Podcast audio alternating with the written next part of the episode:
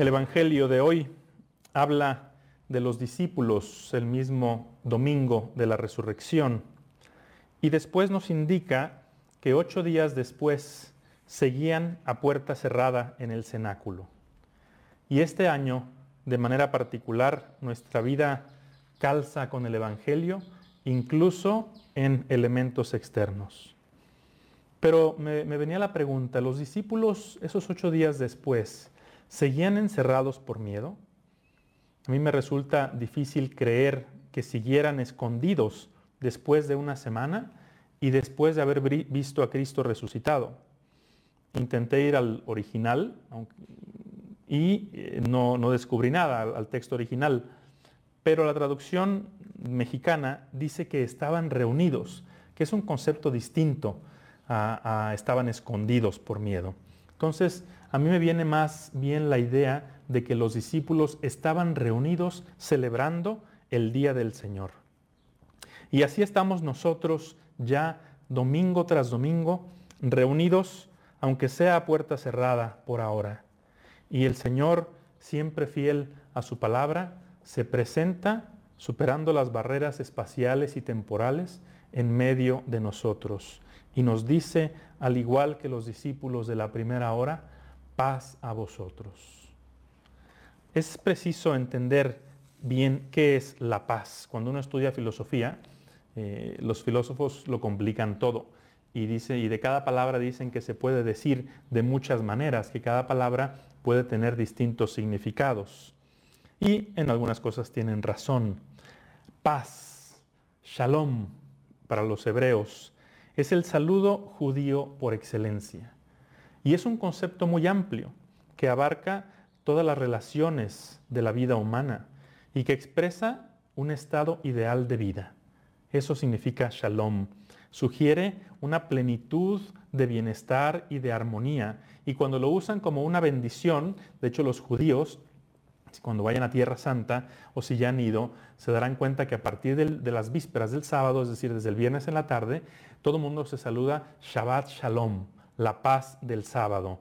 Entonces cuando lo usan como un deseo, eh, quieren, quieren pedirle a Dios que le dé lo mejor a esa persona, una vida feliz y una muerte natural.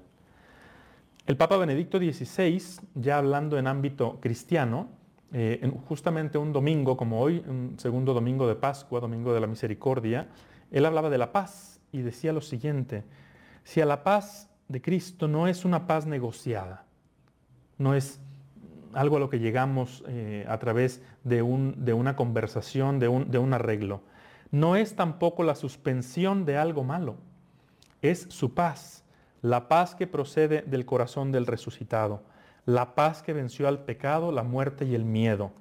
Es la paz que no divide, sino que une. Es la paz que no nos deja solos, sino que nos hace sentir acogidos y amados. Es la paz que permanece en el dolor y hace florecer la esperanza. Esta paz, como en el día de Pascua, nace y renace siempre desde el perdón de Dios que disipa la inquietud del corazón. Entonces, la paz, la paz con mayúscula, eh, no es ausencia de conflicto, no es ausencia de inquietudes, de preocupaciones, ni de turbación. Así como el silencio no es ausencia de ruido, no se puede definir ni la paz ni el silencio ni por su contrario ni por su defecto. La paz y el silencio son armonía originaria, perfecta, comunión con Dios. Y Cristo ha venido a sanarlos porque estaban heridos y ha venido a restaurarlos. ¿Y qué coherencia la de Cristo en su misión? La noche que nació en Belén, si ustedes recuerdan, los ángeles se aparecieron a los pastores y les dijeron, gloria a Dios en el cielo y paz en la tierra a los hombres. Esas eran las dos consignas de Cristo dar gloria a su Padre al hacerse hombre y venir a dar la paz a los hombres. Y aquí la ha cumplido después de su resurrección. Pero Jesús no solamente les dice a los apóstoles la paz. La traducción nuestra, ahí sí no me encanta la traducción castellana, ni siquiera la latina, eh, dice la paz esté con ustedes. Pero no es la mejor. En el, me refiero a cuando decimos la paz en la misa Pero el latín y, el griego en, la Biblia dice, Cristo les dice a los, a los discípulos, paz a vosotros. No es un deseo, es una realización efectiva, ya presente. Les dice, yo soy la paz, yo soy tu paz, yo soy vuestra paz. ¿Y de dónde surge esa paz? ¿O cómo nos la da Cristo? Ya el Papa Benedicto lo dejaba entrever en ese texto que, leímos y Cristo lo deja clarísimo. ¿Cómo? ¿Cuál es la primera acción de Cristo en cuanto se presenta a los, a los discípulos en el cenáculo? Y ojo, hay apariciones personales, pero esta es una aparición en comunidad, como primera iglesia, como núcleo de la iglesia, y esto es importantísimo. ¿No? ¿Qué hace? Cristo sopla sobre ellos. Es un gesto muy significativo que evoca la creación de Adán. Si ustedes recuerdan en el Génesis, dice el Génesis eh, cuenta en términos simbólicos que Dios tomó al hombre y lo formó del barro y después sopló en él, en su nariz, su aliento de vida y le dio una vida espiritual, una vida, mm, la vida del alma. Entonces cuando Cristo sopla sobre los apóstoles, está evocando esa creación y está anunciando que con su resurrección Él crea algo nuevo, es una regeneración y les da nueva vida. Con ese soplido, Él les está dando no solamente una vida del alma, sino que les está dando la vida eterna, les está dando al Espíritu Santo y Él, y él así lo dice, no deja lugar a ambigüedades, sopla Dice, recibid al Espíritu Santo. ¿Y para qué? Al hacer eso, Cristo los capacita y les da una instrucción clarísima. ¿Para qué? Para perdonar los pecados. En ese momento, Cristo instituye el sacramento de la confesión en la iglesia. Y por eso subrayaba aquello de que lo hace cuando están en comunidad. ¿no? Eso de que yo me confieso con Dios y no necesito un sacerdote, solamente vale cuando no tienes acceso a un sacerdote. Si tienes más dudas sobre este tema, escucha el podcast SPES número 3. Y por esto, por el perdón de los pecados, San Juan Pablo II instituyó este domingo, el segundo domingo de Pascua, como el domingo de la misericordia, la fiesta del perdón de los pecados. Cristo, cuando resucita, ya redimió a la humanidad, ya ha pagado, ya ha expiado nuestros pecados y le urge hacer disponible ese perdón para su iglesia, para todos los hombres, a través de sus ministros, indignos, pecadores también, pero ministros suyos. Es el canal ordinario para que te llegue el perdón de tus pecados. Y esta, como dice el Papa Benedicto, esta es la fuente de la paz, la paz con mayúsculas. También hay otras formas de paz, con minúscula, ¿no? La que te puede brindar un momento de calma, o la que te llega cuando algunos problemas se han resuelto, experimentas paz. Cuando te tomas un mezcal, cuando los niños se duermen, o te tomas una pasiflorina si andas medio nerviosón, ¿no? o pones musiquita así relax, ¿no? estilo la gusana ciega, no, esa no la pongan por favor, ese es un chiste local, ¿no? o te metes a una cámara de privación sensorial, el otro día fui a un a visitar un, hotel, no me quedé, ni me hospedé, ni, ni usé las instalaciones, que no hubieran tenido nada malo, pero no las usé. Y un, hotel así súper nice, allá en Tacámbaro, que se llama Quinta Saus. Ya luego les cobraré la comisión a mis amigos. Em, y tenían un bicho, una burbuja así, muy nice, blanca, eh, en el spa, que se llama cámara de privación sensorial, que creo que hay nada más ocho en México. Y tú te metes ahí y el agua tiene, una alberquita, pero cubierta, se cierra, es como un huevo, pero que se cierra. Y, ahí tú flotas, así como por las sales minerales que tiene el agua, flotas y ahí te puedes quedar una hora dormido. Y eso te da una paz, te priva de los sentidos y te da una paz. Bueno, esas paz, paces son, son buenas y son válidas, pero son paz con minúscula. La paz de Cristo es la paz con mayúscula. La paz de Cristo no es un relajante. Es la recuperación de la amistad con Dios, perdida por el pecado mortal. Es la recuperación de, tu armonía interior. Es el devolverte la herencia perdida del cielo. Es la plenitud de tu ser, lo que nada ni nadie más te puede dar. Hace unos años unos, niños en Estados Unidos andaban jugando Y pues entre juego y juego mataron el perro de un vecino. Y ya no hallaban qué hacer. Entonces, uno ya ves cómo son las casas en Estados Unidos, así muy grandes y tienen alberquitas o estanques y tal. Y en la casa de uno de estos niños había un estanque. Entonces dijeron, pues hay que desaparecer aquí la evidencia. Entonces agarraron al perrito, al perroski, y eh, pues le amarraron una piedra y órale, al estanque. Así como aquí no pasó nada, nadie supo nada. Pues ya, pasó. Y unos días después, en el agua, apareció así en la superficie del agua como una, una lama. Entonces los, señores de los papás del niño donde estaba el estanque eh, se sorprendieron y bueno, llamaron al jardinero para que limpiara un poquito el estanque. Llegó, le pusieron unos líquidos y ya, el agua desapareció esa, esa pátina verde. ¿no? Y a los tres días otra vez vuelve a aparecer. Entonces se sorprenden y vuelven a llamar al jardinero y viene el jardinero otra vez, pone más liquiditos y otra vez desaparece. Y vuelve a suceder.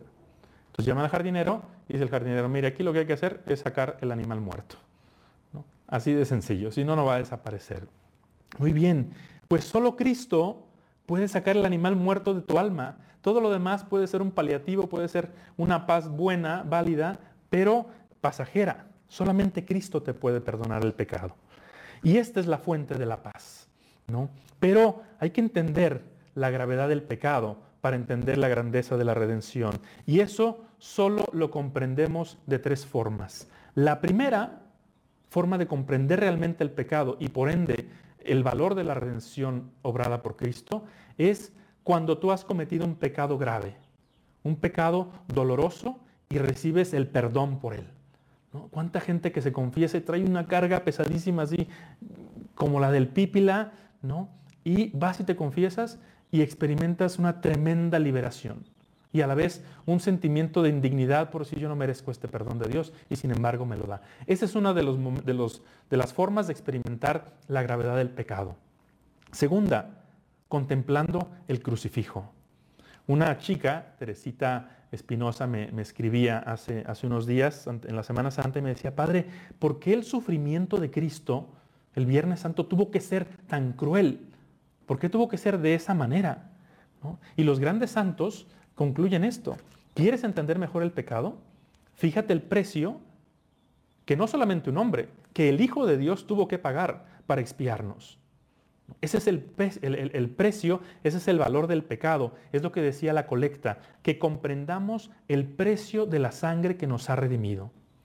¿no? Y la tercera forma de entender la gravedad del pecado y el valor de la resurrección es cuando contemplas con seriedad la posibilidad de la condenación eterna por el pecado mortal.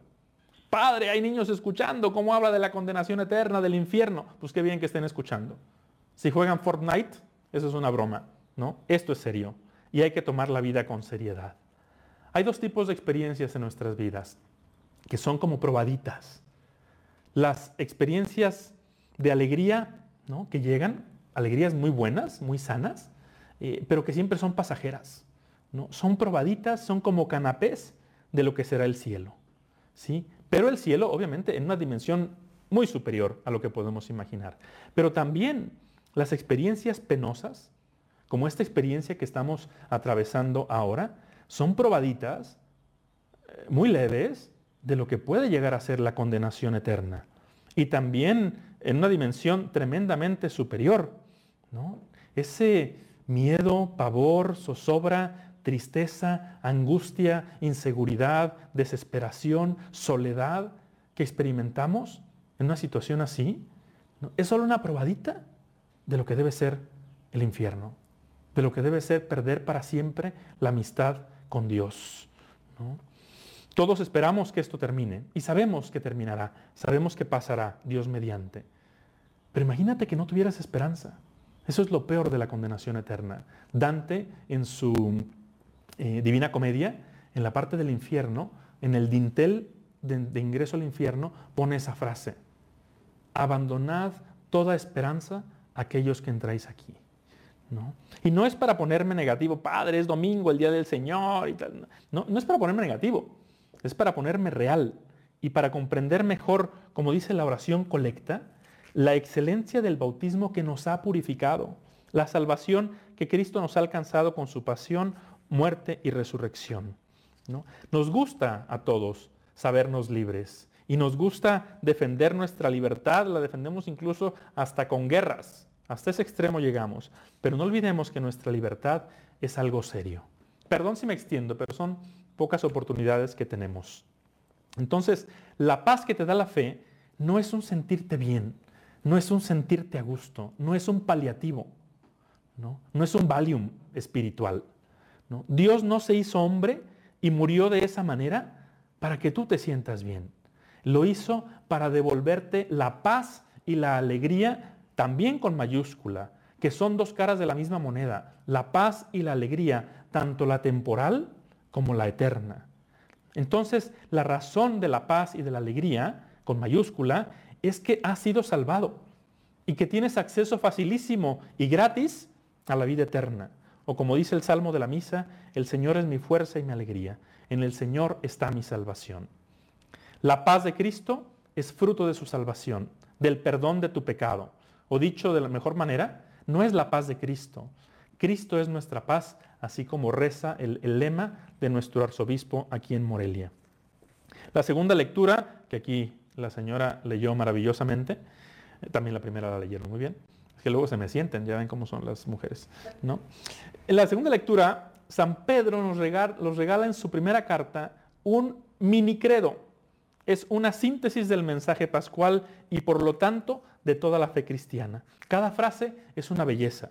Es una oración de alabanza a Dios y una poderosa invitación a la alegría. Dice en algunas frases, no la leo toda, dice, el Padre al resucitar a Cristo nos concedió renacer a la esperanza de una vida nueva que no puede corromperse ni mancharse y que Él nos tiene reservada como herencia en el cielo. Primera referencia de Pascual, el cielo, la vida eterna. Una vida, una vida nueva que no puede corromperse ni mancharse. Segundo, porque ustedes tienen fe en Dios, Él los protege para que alcancen la salvación que les tiene preparada. Invita a la fe, la confianza en la misericordia de Dios que te perdona cualquier pecado, siempre que tú lo reconozcas. ¿no? Por eso, alégrense, aun cuando ahora tengan que sufrir un poco por adversidades de todas clases. ¿Cómo están sufriendo? Mucho. Tantas personas en esta circunstancia. A fin de que su fe sometida a la prueba, sea hallada digna de alabanza, gloria y honor el día de la manifestación de Cristo, la segunda venida de Cristo, para que al final de los tiempos Cristo te dé el like de tu vida y te diga, perseveraste, entra conmigo a la gloria. Y luego termina, porque su fe es más preciosa que el oro y el oro se acrisola, se purifica por el fuego. La fe tiene que ser purificada. Nuestra fe siempre está empañada con, con impurezas. Y termina con dos frases asas. A Cristo ustedes no lo han visto y sin embargo lo aman, que es lo mismo que dice Cristo a sus discípulos en el cenáculo. Dichosos los que sin ver creen. Aquí dice los que aman. Y luego dice, al creer en Él ahora, sin verlo, se llenan de una alegría radiante e indescriptible seguros de alcanzar la salvación de sus almas, que es la meta de la fe. ¿A qué altas cotas nos llama nuestra fe? Y a veces sentimos que tenemos una fe y una esperanza tan pobres y tan débiles. No sé si ustedes conozcan al cardenal Sara. Eh, Robert Sara es un cardenal muy conocido que ha escrito mucho recientemente, un hombre muy de gran profundidad, de gran intuición y, y visión. Les comparto un fragmento. Si alguien desea el texto completo, me lo puede pedir personalmente. Le preguntan al cardenal, ¿usted hablaría de una crisis espiritual refiriéndose a la situación actual? Y el cardenal dice, ¿ha observado usted la ola de silencio que se ha extendido sobre Europa? Bruscamente, en pocas horas, incluso nuestras ciudades llenas de bullicio se han calmado. Nuestras calles llenas de gente y coches están desiertas, silenciosas.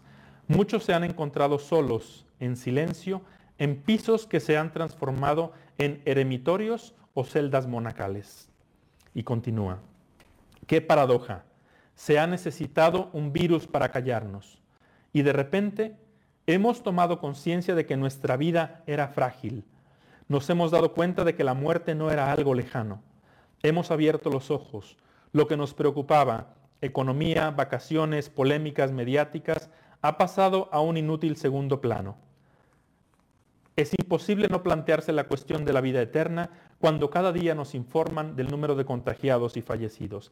Es imposible no plantearse la cuestión de la vida eterna. Y si simplemente osáramos aceptar nuestra finitud, nuestros límites, nuestra debilidad de criaturas, me atrevo a invitar a todos a dirigirse a Dios, hacia el Creador, el Salvador. Dado que la muerte está presente de manera tan masiva, invito a todos a plantearse la pregunta, ¿la muerte es realmente el final de todo? ¿O es un pasaje ciertamente doloroso, pero que desemboca en la vida? Por esto, Cristo resucitado es nuestra gran esperanza. Dirijamos nuestra mirada hacia Él. Y la última frase que le cito dice, ¿seremos capaces de refundar nuestras ciudades sobre otra cosa que no sea el crecimiento, el consumo y el anhelo de dinero? Creo que seríamos culpables si cuando salgamos de esta crisis cayéramos en los mismos errores.